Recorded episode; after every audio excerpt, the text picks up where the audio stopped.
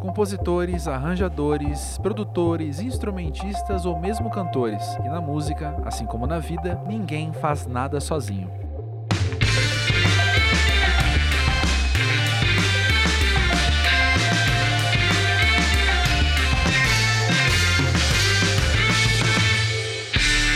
E aí, pessoal, começa agora mais um episódio muito especial do podcast do Música Pra Ver, porque ele traz um tema que sempre é muito conversado nas entrevistas e resenhas do site: as parcerias na música.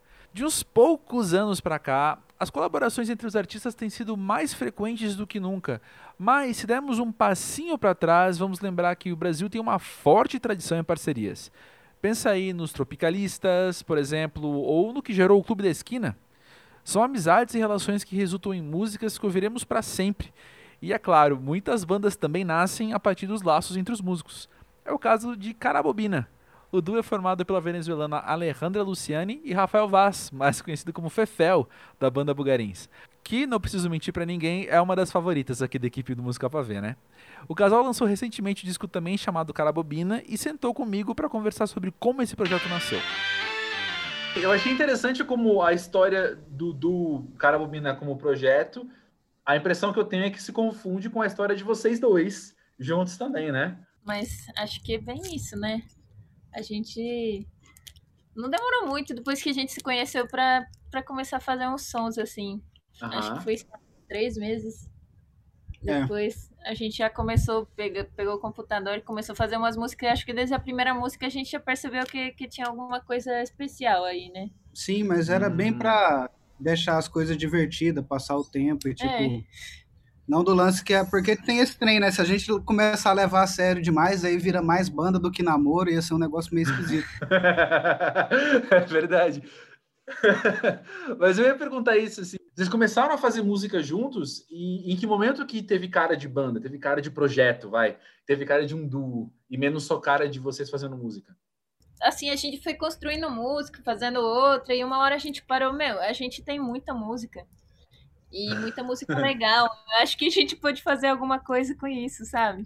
É, isso a gente já tava gravando os trem há mais de um ano e meio, assim, porque a gente deixava. Quando a música tava quase acabada, a gente parava de fazer.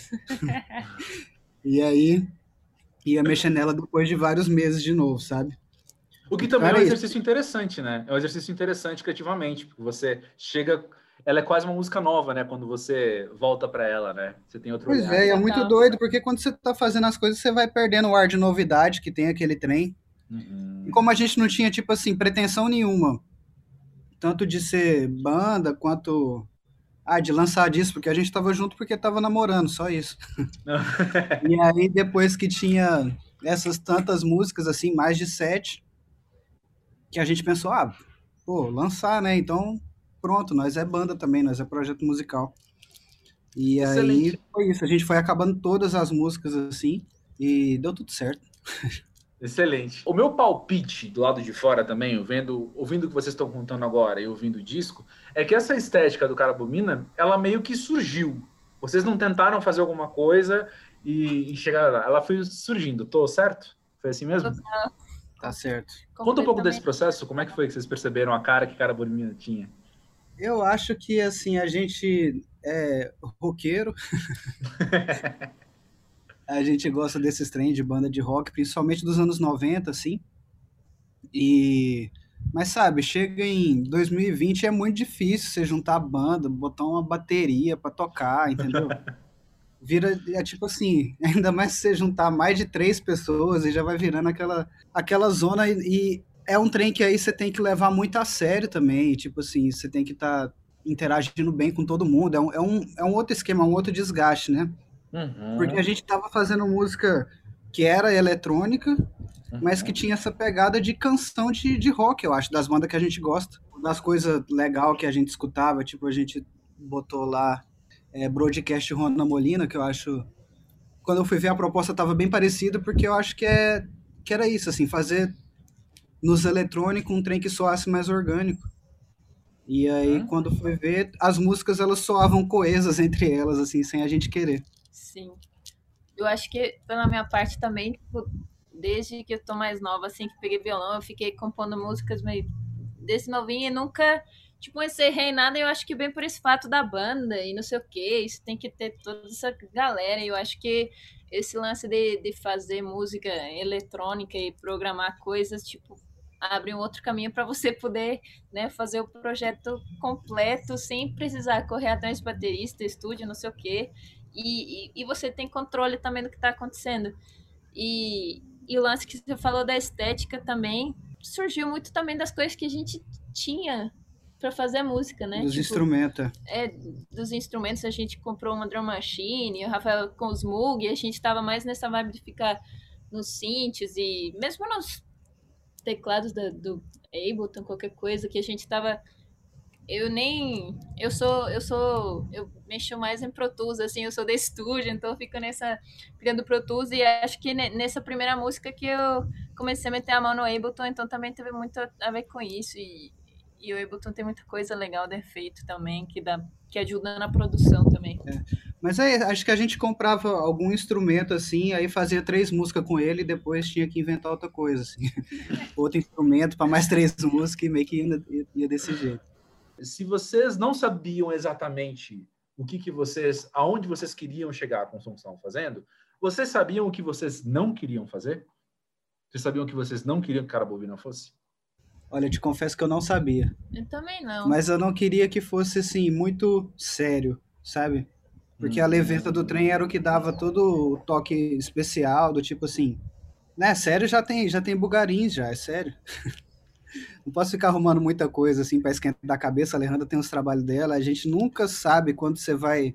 Quando você vai lançar um disco, você nunca sabe o que, que vai acontecer depois. Então não é bom assim criar toda a expectativa do mundo e botar tipo assim. Você, é claro que você tá fazendo um negócio sério, mas tem que ser muito lúdico também.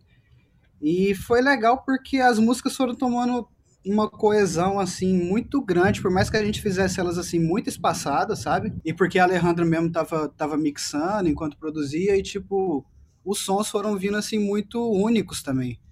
Então, é, sem a gente pensar no que, que a gente não queria que fosse, a gente estava tomando um, um, caminho legal. A gente não pensou muito no que não queria porque foi foi totalmente um, um, uma experimentação no caminho, assim.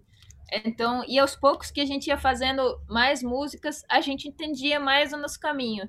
Então, não, de fato não tinha algo que a gente estava fugindo de, mas acho que se, com certeza a gente estava fugindo de som de banda, né? Ter bateria, não sei o quê, é. ah, banda de rock. Apesar de que a gente gosta muito. Sim. Mas eh, a gente queria fazer outra coisa. E assim. a gente estava tentando não usar muita guitarra também. Sim.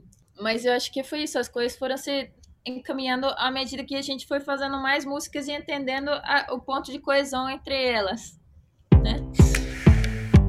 Oi, gente, aqui é a Carol mais uma vez para bater um papo sobre alguma coisa que tem a ver com o tema. E como o tema desse episódio é parcerias na música, eu pensei em falar sobre mais um aspecto amizade da parceria na música, já que a gente ver tantas pessoas que são amigas fazendo collab juntas, eu pensei em levar isso mais para o nosso pessoal. Então, amizades que a gente fez graças à música, porque eu sei que eu tenho muitas amizades que assim começaram na adolescência graças à música que eu levo até hoje. Então eu tô aqui com o Romulo e o William e eu queria perguntar para eles se eles têm alguma amizade que eles criaram a partir dessa conexão com a música. E aí, gente, beleza? Cara, para mim, eu acho que quase todas também, assim. Eu sou desse time aí que, que quando você conhece uma pessoa e começa a falar de música e a pessoa gosta de um artista que você gosta, já bate aquela empatia logo de cara, né? Uhum. É, eu acho que isso desde o ensino médio até, até hoje é, é, sempre muito legal de, de acompanhar. E com você, É, comigo, também é bem parecido com, com vocês. Eu acho que a música, é, por mais que ela não seja é, um fator para se começar uma amizade, uhum. ela sempre vai aparecer em determinado momento dessa amizade. E comigo também é uhum. é assim, é desde que, tipo, sei lá, amigos da faculdade que, a princípio, a nossa amizade começou por conta da faculdade, aí a música apareceu. E aí eu, eu uhum. tenho é, essa impressão que a música ela gera mais uma afinidade assim uhum. e com certeza e é muito legal esse movimento é, então para mim assim, na minha adolescência, que é a época que a gente mais está tentando se encontrar e se entender, foi uma época que eu comecei a gostar. Eu já falei isso várias vezes, gente, que eu era muito emo.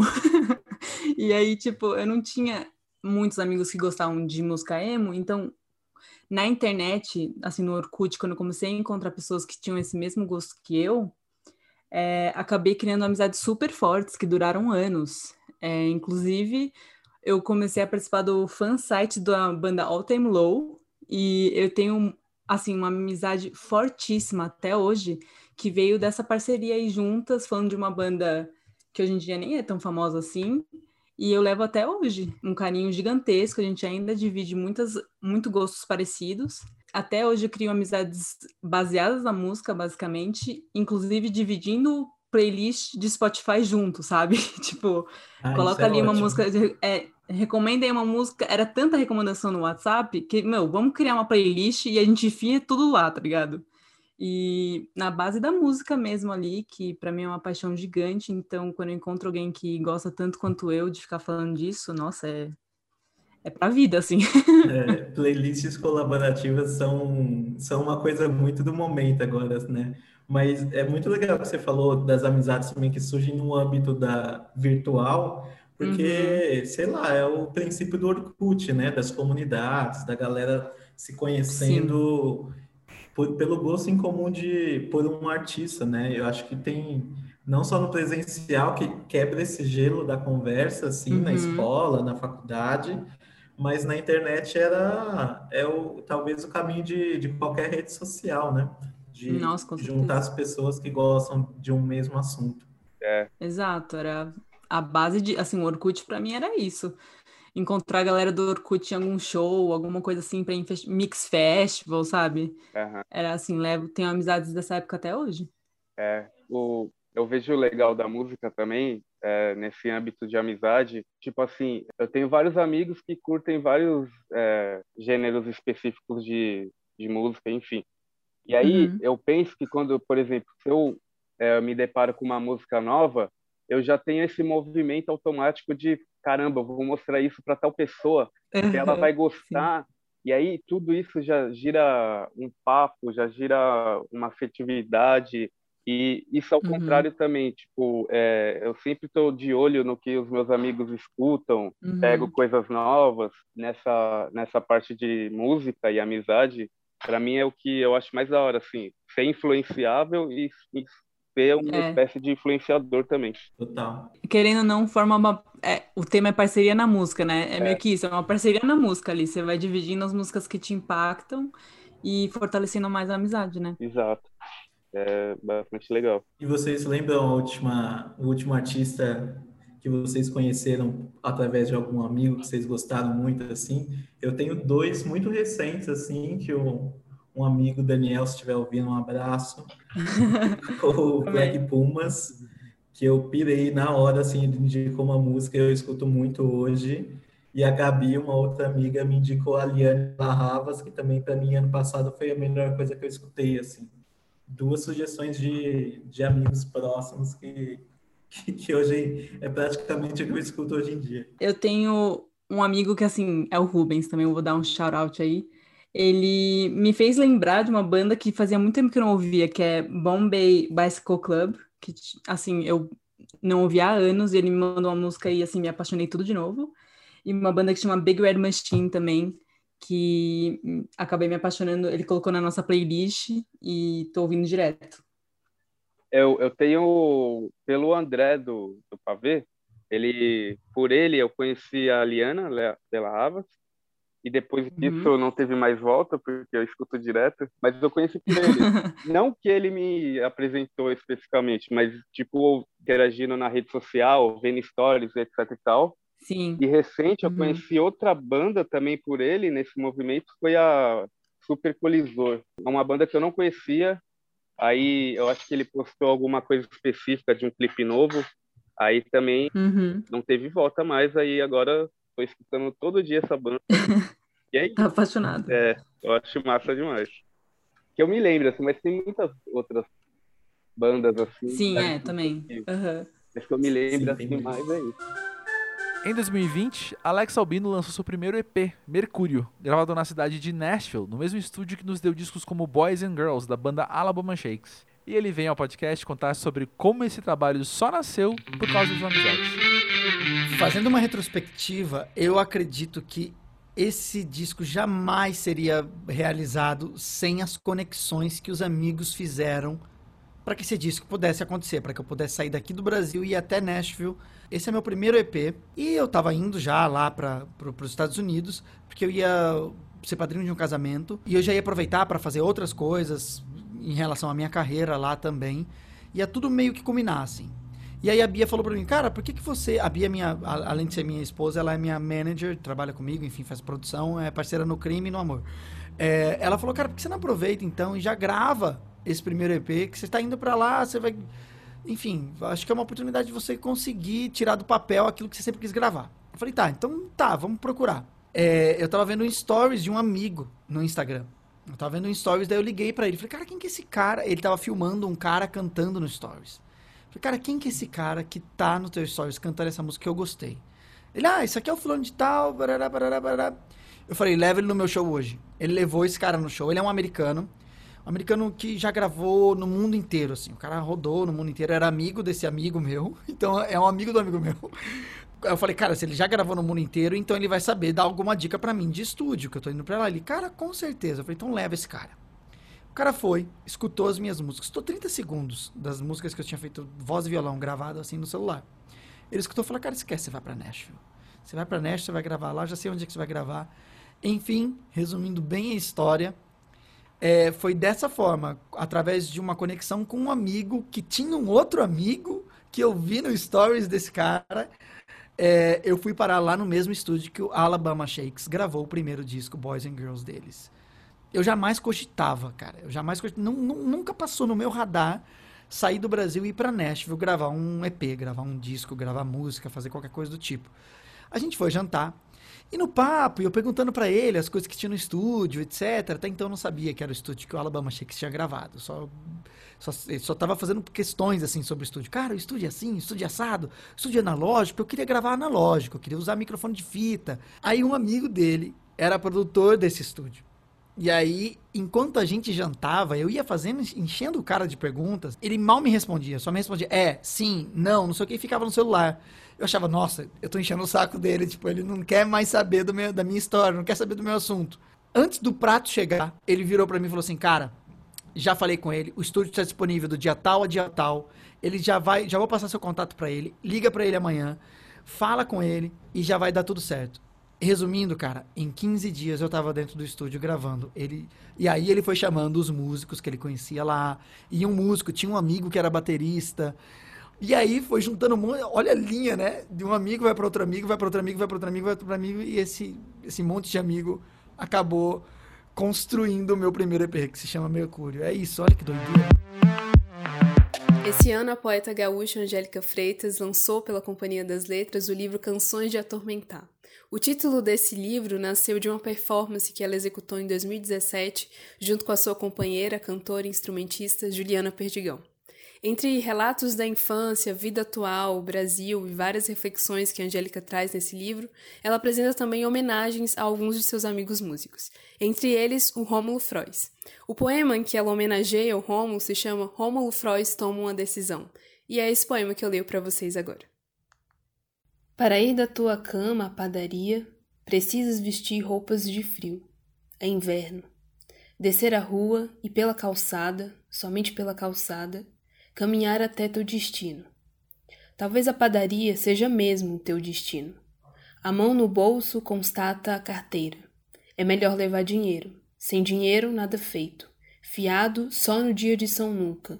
E com isso, tu concordas.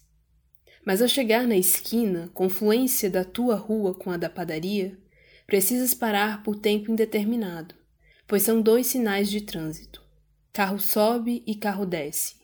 E ao observar essas armaduras metálicas que os teus semelhantes trajam, não te deixando atravessar, não deixando a senhora de calça de moletom rosa e seus cachorros atravessarem, nem o homem resignado todo de cinza ao seu lar do outro lado da rua, que provavelmente acabou de sair da padaria hipotética, destino agora distante, ao observar quaisquer uns ao volante, teus assassinos em potencial, que não dão nenhuma passagem a não ser desta vida para outra, decides viver numa árvore.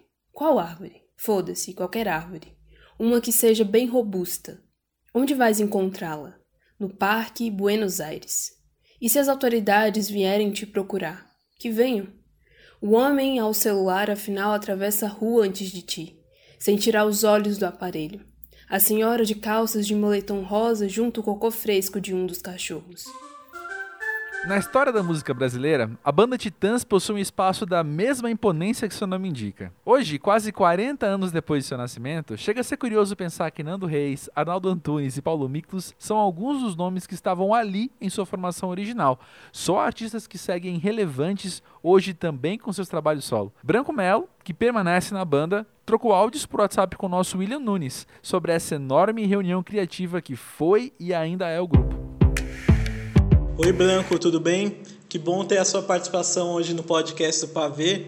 Falando sobre amizade e parcerias, é difícil não falar de Titãs, né? Eu queria começar bem do início mesmo. Como foi construir a identidade do grupo com tantas pessoas criativas nele? Legal, muito bom estar aqui com vocês. Olha, foi complicado sim no começo, porque a gente era muito diferente e também tinha gosto musical muito diferente. E quando a gente se juntou para fazer a banda, nós os Titãs, a gente se juntou para descobrir um som juntos. É, não é aquele tipo de banda que todos gostam é, daquele tipo de som ou daquela banda como referência e vamos fazer um som meio por aqui ou, ou mais ou menos como aquela banda ali. Então a gente se juntou e levou um tempo para criar essa identidade sonora.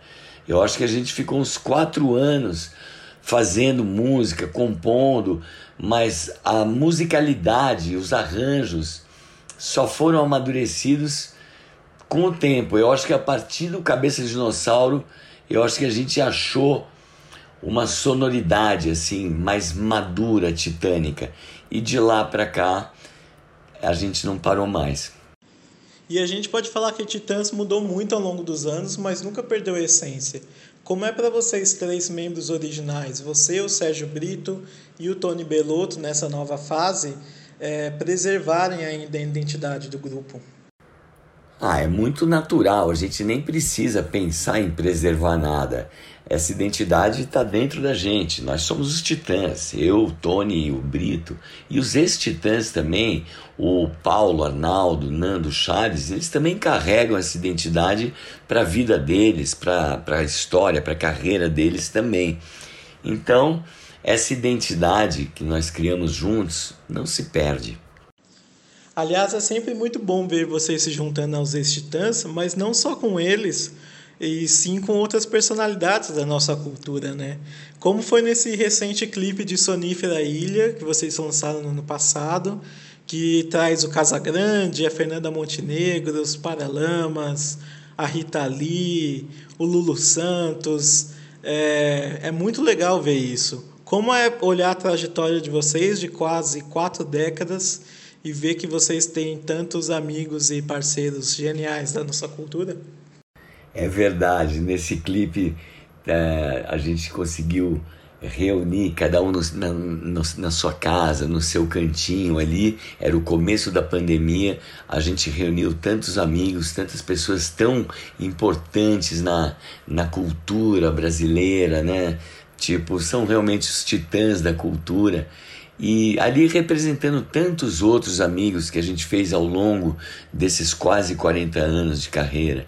E então foi muito emocionante mesmo a gente ter juntado num clipe, unido pessoas tão incríveis. Paralamas, Elza, Rita e Roberto, a Alice, filha do Marcelo. Então foi realmente um momento muito especial assim é, da nossa história. E Branco, vocês lançaram agora o álbum completo do projeto Trio Acústico e para quem escuta é um álbum muito intimista. Foi para vocês também nesse processo de criação? Pois é, o, o projeto Titãs Trio Acústico nasceu é, de um pedido dos fãs para a gente comemorar os 20 anos do Acústico MTV de 97. E a gente resolveu fazer um, uma celebração é, pequena, intimista, dois ou três teatros para os fãs, para os amigos.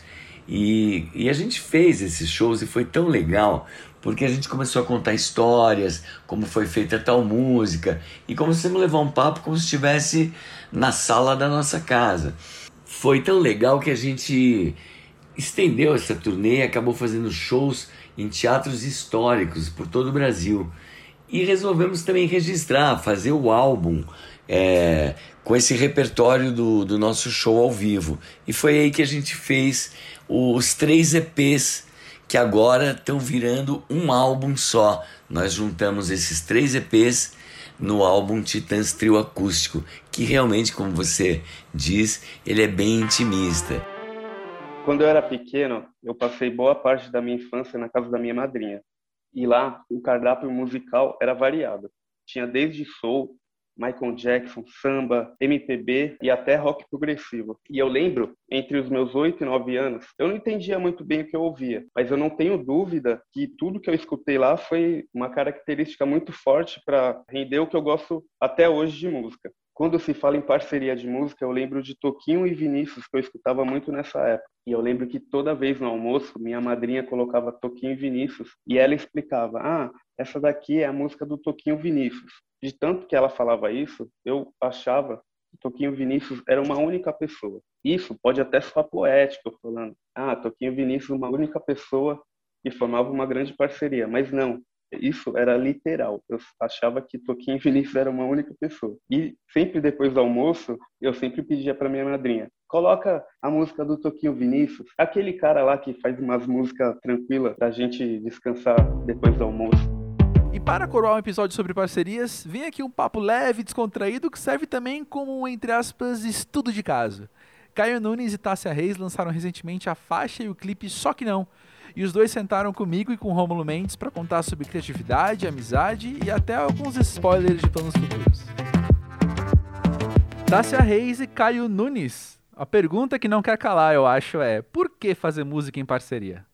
Então, no caso do nosso som, eu acho que um dos maiores ímpetos, sim, quando eu tinha música e tinha esse pensamento de lançar a música, era de, dentro da narrativa dela, lançar um contraponto, sabe?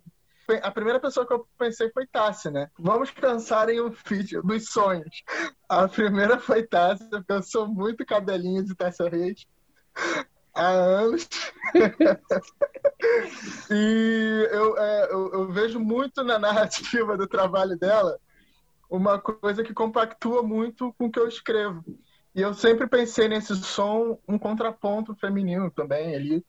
E no processo da, de produção e até de pós-produção, eu percebi que a gente também tinha uma conexão artística, uma, uma visão uma visão que as, os dois lados somavam muito com a música, sabe? Tanto que a gente gravou a música é, sem se conhecer pessoalmente, né? E, e, foi uma coisa que deu muito pouco trabalho de fazer, sabe? E foi tudo muito natural, muito natural. E no final das contas, a, a, o, o, o que ficou é isso. Tipo, eu escolhi a pessoa, a pessoa que eu queria dos sonhos e acabou sendo uma escolha muito É, eu acho que esse, episódio, esse podcast chama Música pra Ver, mas podia chamar Cadelinha de Tássia Reis, que, que Poderia, né? Com propósito. então vamos lá, Cadelinhas de Tássia Ai, eu consegui falar isso em voz alta. Eu acho, bom, eu acho que desde o. Acho não, desde o começo da minha carreira, lá atrás ainda. Sempre foi muito colaborativa no sentido de entender é, como fazer a música, né? Então, porque eu, eu faço música até hoje de um jeito muito intuitivo, hoje com muito mais conhecimento, mas a priori, criava as minhas melodias e não tinha uma definição de gênero. É, algumas, na verdade, assim, quando eu terminava de escrever, via que vinha para um lado. Minha primeira música é um funk soul, tipo. Depois escrevi algumas outras coisas mais samba ou MPB e depois, paralelamente, gostava de rimar, fazer freestyle e tal. E aí eu percebi que dava para juntar as duas coisas. Então, ali no começo, eu já tive uma, uma pessoa que colaborou comigo, que queria que eu ajudasse com melodias e me ajudou a entender qual era a métrica de fazer rap, de, de formar uma, uma frase melódica é, rimando e tudo mais. Então, acho que eu já comecei ele colaborando. E as primeiras músicas que eu gravei foram colaborações, né? Foram convites para eu poder chegar no meu primeiro single. Que é engraçado, eu acho que eu colaborei mais para fora do que para dentro, assim. Eu tenho poucos feats dentro do meu trabalho, né? Dos meus discos, assim.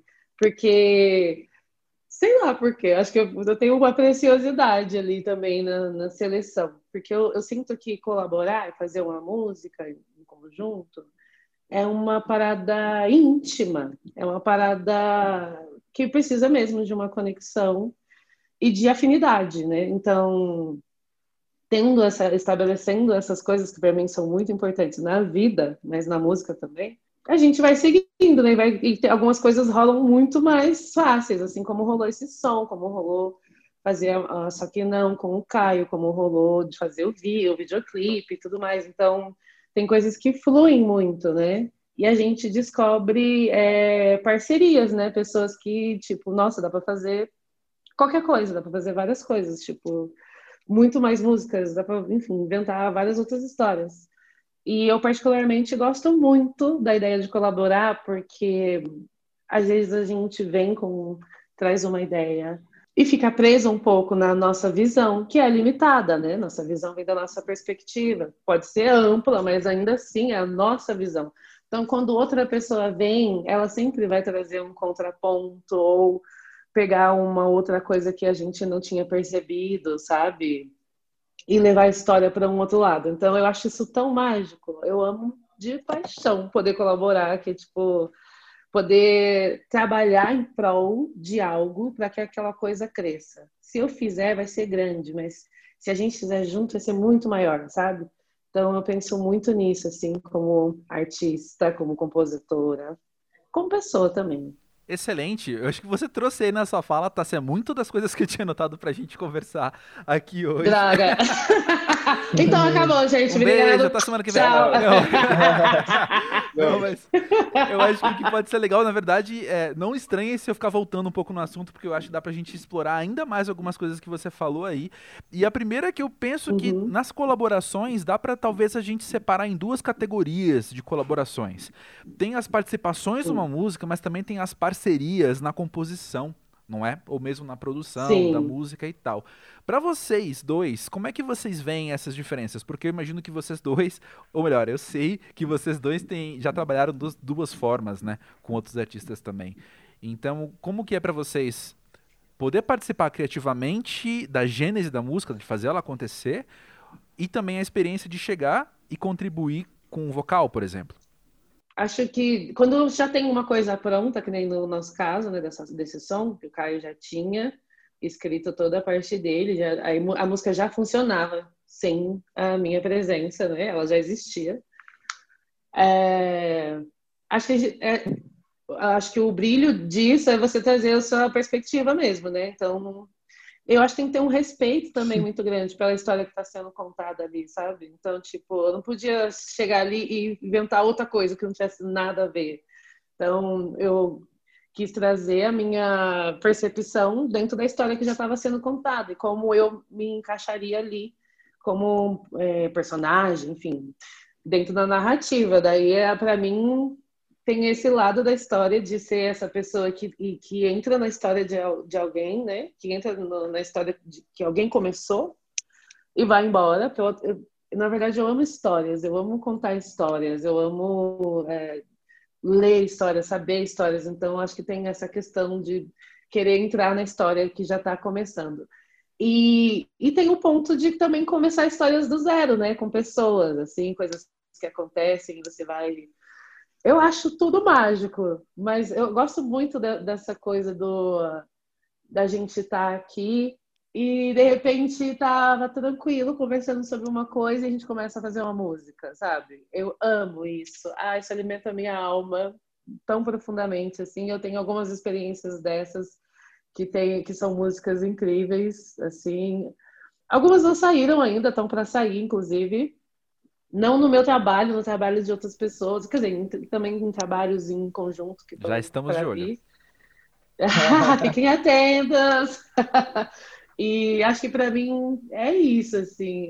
Mas também é porque para mim existem várias formas de criar também, sabe? Uhum. Então, e eu adoro explorar uh, os processos criativos e os processos novos. Então, eu acho tudo mágico. Eu acho sempre uma descoberta nova. Assim. E você, Caio, conta pra gente. Ai. Sim, é, isso é uma coisa muito nova para mim, né? A coisa da, da participação, de criar algo do zero juntos. Isso eu, eu não tive muitas experiências assim. Não sei se por causa do meu é, processo de composição sempre foi muito é é, é, é, um olhar muito próprio das coisas. Eu tinha medo de criar uma coisa e, a, e, e virar outra. Eu sempre tive esse receio, assim, no início. Mas depois da pandemia, eu, eu, por, por algum motivo, eu comecei a compor muito junto com outras pessoas e tenho visto isso como uma coisa incrível e que expande tudo, né? é, no caso do nosso som, o meu e da Tássia, eu já tinha esse som, já tinha escrito há muito tempo atrás, e, e, e vi essa possibilidade de participação dela como expandir a ideia mesmo, sabe? De acrescentar coisa, amplificar a coisa. E, e, e, eu estou tentando imaginar, lembrar que alguma vez eu fiz isso antes. Eu acho que isso nunca tinha acontecido comigo. Foi muito novo e eu gostei tanto que eu levei isso também para a produção da música, né? a produção ela foi com o Theo e durante a produção, pô, a gente podia chamar. Tem outro rapaz que participou da produção do som, que é o Marcelo Delamare, que é um cara que tem uma outra ótica de produção, então chamei ele também. Então foi tipo uma collab total, sabe? E acabou virando é, é, é isso que para mim é novo, que é, que é ter uma música que foi expandida de um jeito que o resultado, nossa, fiquei maravilhado, sabe? É, isso me faz pensar uma coisa que você acabou de falar, Tássia, que a música já existia antes de você. Você, a música não precisava que você estivesse lá. Mas eu arrisco olhando daqui de fora e ouvindo o que o Caio falou agora, e mesmo se eu tivesse ouvido ele falar que queria você para aquela música, dá para arriscar que a música sem você seria outra coisa. Seria outra música, seria, né, Caio? Seria, Sim, seria. seria outra música. Seria outra música. É Total. A Tássia trouxe, tanto no, no timbre dela, tanto na, na, história dela, tanto na escrita dela, uma coisa que completou a música, sabe? Antes eu, eu tinha a visão da música, pô, essa música tá aqui completa e tal. Com a Tássia eu percebi que a música antes era, era metade, sabe? Uhum. Com ela que ficou inteira, entendeu? É, e eu fico pensando que tem muito a ver, e pode ser um pouco romântico da minha parte falar isso, mas eu fico pensando que tem muito a ver com um, um lado mais humano, tipo o que a Tassi estava falando mesmo, assim, de que são encontros de pessoas. E quando a gente conhece pessoas e troca informações, a gente meio que de uma maneira ou de outra se transforma, né? Você leva alguma coisa da pessoa com você. E aí quando você vai trabalhar uma música juntos, é meio que a mesma coisa, né?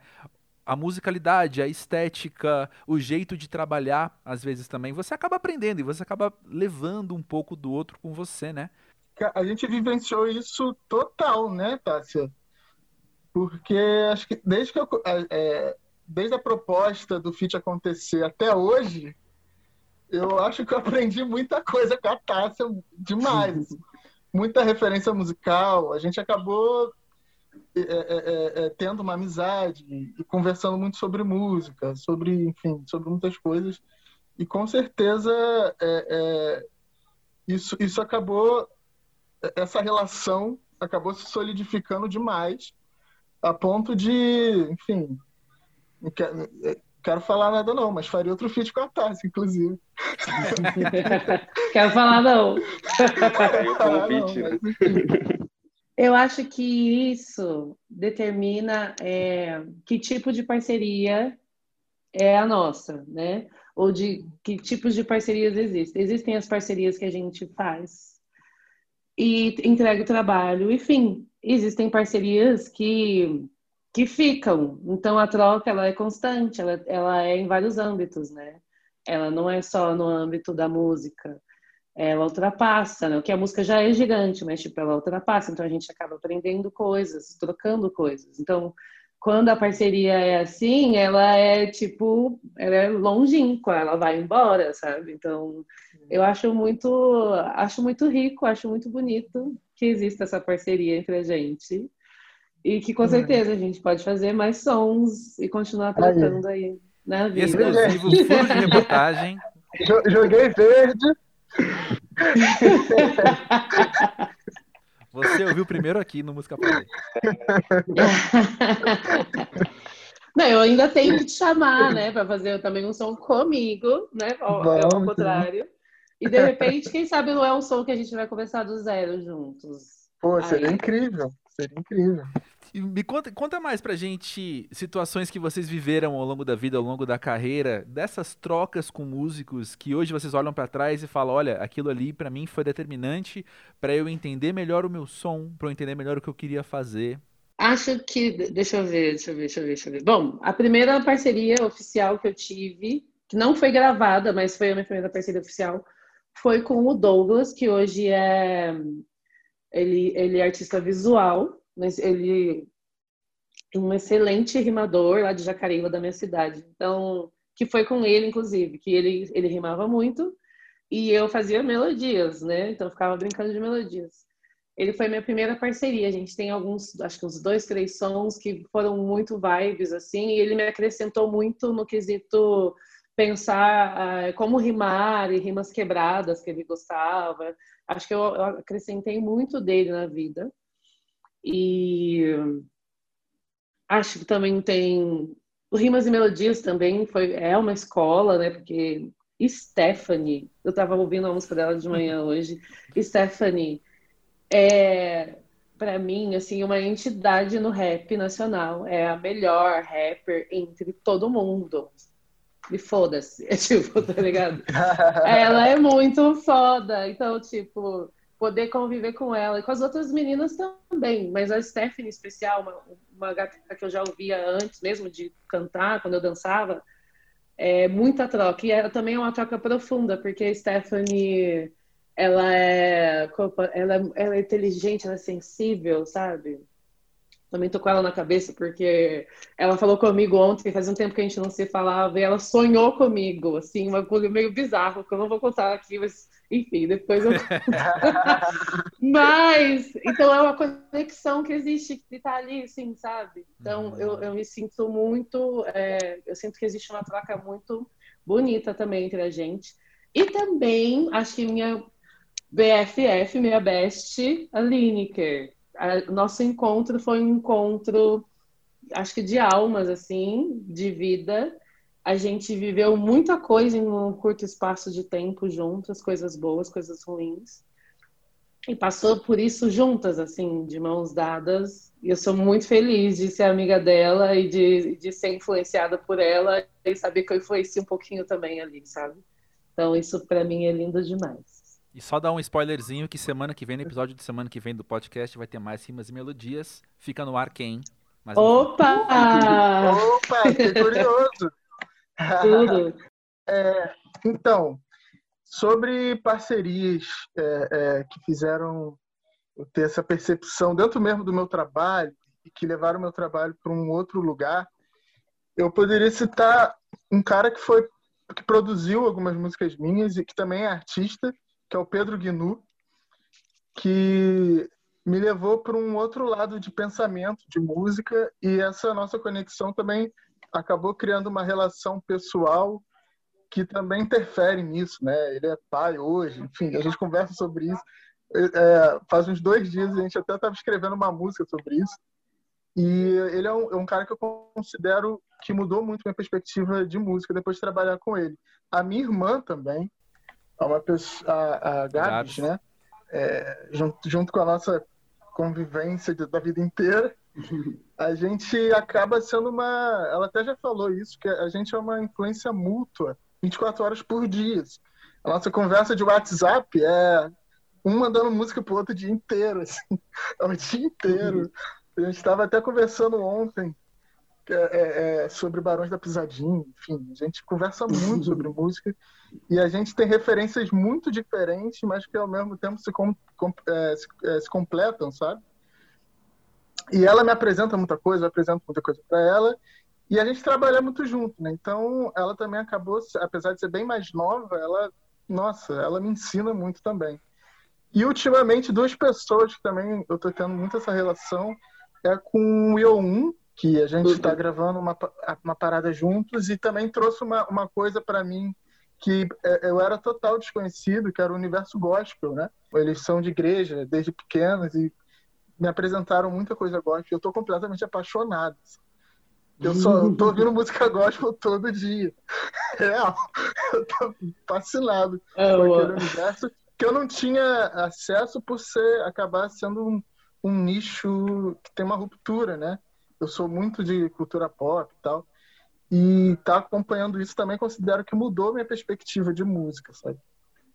E são eles. E o Theo, que produziu o nosso som, também é. Theozinho é brabo, de rap. Mas a gente entrou agora num assunto que eu queria muito tocar com vocês, que é justamente essas parcerias que não se limitam a uma música só, mas parcerias que você pode levar para uma vida, seja você fazer um grupo como Rimas e Melodias, ou seja você ter alguém com quem você já trabalhou, segue trabalhando e de uma conversa, como vocês dois já citaram hoje, pode surgir uma música, né? A pergunta pode ser pode parecer meio boba, mas eu sei que a resposta de vocês vai ser massa, que é quão precioso é você poder somar gente a você, sabe? Não para uma ocasião, mas para seguir no caminho. Cara, para mim é inverbalizável isso. Assim. Tipo, ontem mesmo eu vivi isso. Ontem, até falei com a Tássia isso, né? Eu juntei esse Pedro Gnu, que eu tinha falado, e o Theo. Eu apresentei os dois e a gente produziu uma música juntos, os três, junto com a Tami, que também é uma amiga minha incrível. E isso, isso tem sido uma coisa que eu, te, eu tô vivenciando muito. Eu tô misturando muitas pessoas. Misturando muito produtores que eu gosto, artistas que eu gosto. E, e eu tenho percebido que isso é realmente significado do que, enfim, eu, eu penso como música, assim, como comunhão e, e, enfim, e da onde a música pode chegar, sabe? Tem aqueles discos é... de produtor que parece festa de aniversário do cara, às vezes, né? Ele chamou vários Sim. amigos diferentes pra estar tá ali tocando, cantando com ele. Exatamente e é sempre massa, né? É maravilhoso, é maravilhoso. E isso muda muito minha perspectiva sobre as coisas o tempo todo. É muito aprendizado, cara. Muito aprendizado. Então, assim, vocês falando da. Posso falar? É, falando do, do, aniversário, eu, eu tenho dificuldade de trabalhar com um produtor só, uma produtora só. Tanto que os meus três trabalhos têm, têm músicas de várias pessoas diferentes, produção de várias pessoas diferentes. Óbvio que o, a, o Próspera, o último, né?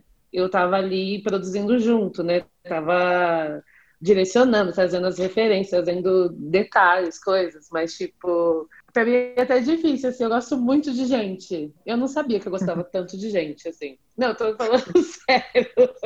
Porque, não, claro, a gente gosta de gente, mas tipo, às vezes. Eu gosto de. Às vezes. É, é que os encontros, eles são tão, tão bonitos, né? Tão mágicos. E muitas vezes a gente Sim. nem percebe que está fazendo, sabe? Que está proporcionando que as pessoas se encontrem. Por exemplo, não é de música, mas tem a ver com a música. Que as diretoras de dólar euro, a Camila Tuon e a Gabiru, elas já se conheciam, já faziam coisas juntas. Mas foi a primeira vez que elas dirigiram juntas. A Gabiru até então era um rolê mais de moda, apesar dela ter um, esse super tato para dirigir, e a Tuon já tinha dirigido um outro videoclipe meu. Elas se jun... deu tão certo o encontro delas que hoje elas têm essa dupla que, chama, que se Maravilha. chama CG. Legal. E assim, eu não estava pensando que elas deviam formar uma dupla. Eu, eu só falei, massa, vamos fazer. E aí é tão bonito ver isso acontecer na é sua, é no seu entorno, né, na sua volta, eu fico muito feliz de verdade, as coisas e as conexões que vão acontecendo, assim. Nossa, eu amo. Eu amo gente. Eu, tô, eu não sabia que eu amava gente. Eu achava até que eu era de pai, gente. Acho que eu não gosto tanto de pessoas, assim. Mentira! Eu amo gente, amo. É claro que eu não amo todo mundo, né? Mas enfim. Sim, tá. Mas é muito. É... E a magia de ver as coisas e as pessoas se conectando, as, as coisas acontecendo assim, é uma coisa que que alimenta a nossa, que é a alma e o coração de uma forma tão profunda. Nossa, eu fico assim, beleza, eu, eu sou business, Caio sabe, eu sou business, sou marqueteira, total. tipo, é. mas total. Mas tem uma coisa para mim que é muito mais importante, que é a arte, tá ligado? Que é fazer sim, a coisa acontecer, sim. porque se não alimentar a minha alma, eu não vou conseguir alimentar o meu bolso, não vai fazer sentido uhum. para mim, entendeu? Eu não vou conseguir desenrolar. Então, para mim, essas coisas precisam estar conectadas, assim. E eu fico muito feliz de poder ser artista, ainda que a gente tenha um, um monte de desafios e barreiras e empreitadas aí no caminho. Uhum. É uma parada que eu amo demais. É, mas eu tava, eu tava pensando assim, é, pelas respostas de vocês, é, eu queria saber se tem diferença no sentimento, assim, quando você chama alguém para colaborar o seu trabalho ou quando você colabora um trabalho, o outro trabalho. Se tem diferença no sentimento ou se é, a onda é a mesma. Eu, eu acho que são sentimentos diferentes, mas estão contidos numa mesma intenção, sabe? É, eu, eu, eu acho que a Tássia pode falar melhor sobre isso, porque eu fiz poucas colaborações, eu acho que eu fiz duas ou três, mas sempre foram coisas muito desafiadoras para mim, assim, de estar tá recebendo esse convite de peito aberto e tal, e de serem, de, de, de poder, assim, de pensar artisticamente como eu posso acrescentar algo naquilo que ele me apresentou.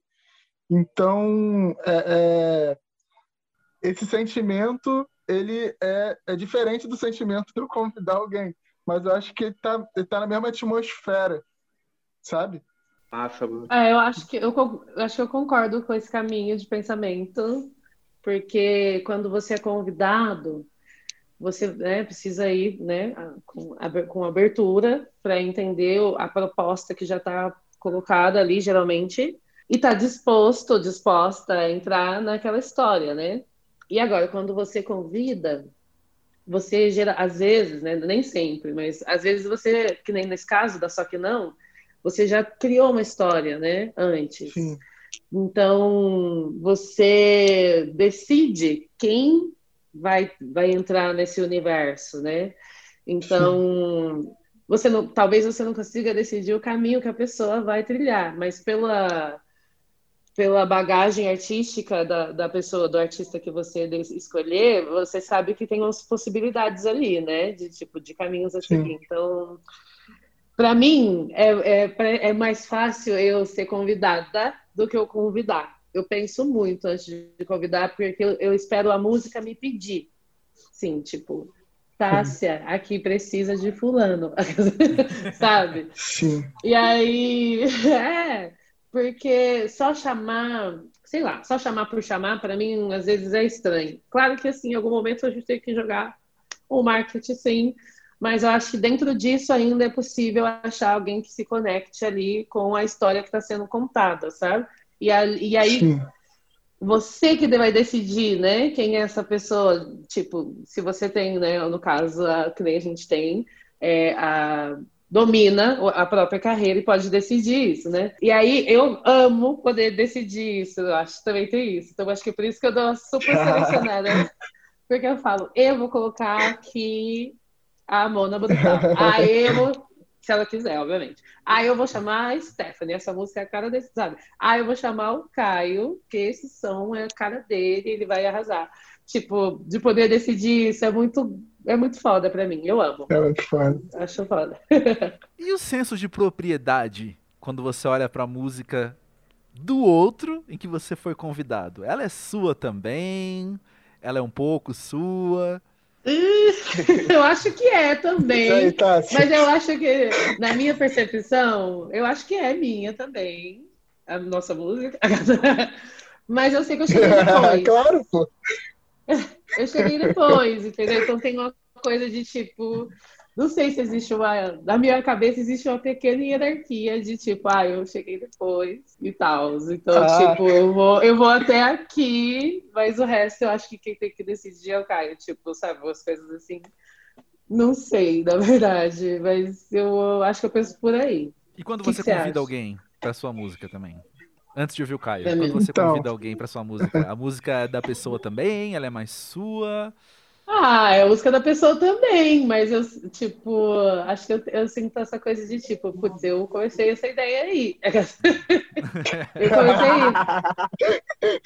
Mas, mas, mas é isso, as coisas vão se transformando, né? Eu acho que, porque é uma coisa meio assim estranha, não tem como explicar 100%. Porque se eu tô chamando alguém, eu quero que aquela pessoa também abrace como se fosse dela. Eu quero, eu quero entrega 100%. 50% no caso, 50% da, 50% da pessoa para dar o 100%. Eu quero, quero 100%. Se transbordar 120, vamos embora. Mas, tipo, é, porque também é meio triste, eu, eu não vivi isso ainda, mas deve ser meio triste você chamar uma pessoa e a pessoa não dá, não dá os 50% dela, tá ligado? Deve Sim. ser muito triste. Sim. Eu acho que eu ia ficar arrasada. A gente, tipo, eu chamei fulano Sim. e fulano não se dedicou. Olha isso que fulano Sim. fez, acredito. Acho que para mim ia ser terrível. Então eu prefiro que a pessoa também se sinta dona a ponto de dar o seu melhor. Acho que é, acho que cheguei aonde eu queria chegar. Acho que é isso aí. Perfeito. Sim, Perfeito. E você, Caio? É, eu concordo com a Tássia. Mas é isso, eu, eu acho que a música é nossa, né? Eu, eu, como eu disse, eu comecei, mas ela concluiu, sabe? Eu dei o passe ela, e a gente fez o gol junto. Foi meio isso. Gol do time. Como eu, gol do time, gol do time. E essa é a minha segunda experiência, assim, de convidar alguém para concluir uma coisa que eu comecei a pensar. E quando eu comecei a fazer música, eu, eu era meio problemático com isso. Eu ficava, ah, não, música é minha. Não, eu tinha medo de eu tinha medo de chamar alguém e essa pessoa não se dedicar, como Tássia disse. E eu no final não gostar. Eu, como é que eu desconvido a pessoa? Não dá. Então eu tinha meio isso. É um baita eu era risco, muito né? proprietário. Não, eu tinha. Porque é a minha sensibilidade também, né? Então uhum. eu ficava com muito medo disso, muito medo. Tanto que eu fiquei muito tempo assim. Eu acho que também a minha escola, ela que é muito MPB, ela durante um tempo não era muito comum esse, esse negócio de fit, né? Eu, eu não sei se falando besteira, mas hoje em dia isso está aumentando bastante, né? Ou não, eu não sei. Não é uma dinâmica nova, mas é um fenômeno novo. Não é uma dinâmica, novo, né? é, é um fenômeno novo isso. Então eu fui começando aos poucos, assim, de que, pô, será que sim? E aí minha, experi... minha primeira experiência assim foi ano passado, que foi ótimo, que foi um convite que eu recebi do Proteja Seus Sonhos, de escrever a música Zé, e aí eu chamei a minha irmã. e deu muito bom, foi, foi incrível, é porque era uma música de um sentimento que eu tinha, mas que, e que ela faz parte desse sentimento, que eu escrevi baseado no, no nosso tio-avô, que ela não conheceu, e eu não falei para ela que era sobre ele. Deixei ela ouvir isso e seja livre. E ela voltou com uma coisa muito que tinha muita ligação com o que eu falei. Então ela teve a mesma percepção é, emocional também, de, e também de ancestralidade. Foi, inclusive, enfim, esse é um trabalho que até hoje eu fico, caramba. A gente gravou a, música em duas horas, tudo. Assim. Foi uma coisa que a gente não precisou combinar. Então eu falei, caraca, isso é legal. eu chamei a pessoa certa. E depois, é, essa, essa, experiência com a Tássia foi meio isso também, né? Foi o, eu sinto a, a nossa música eu sinto a música como nossa, né? Apesar de eu ter começado, eu sinto como uma sociedade mesmo, sabe?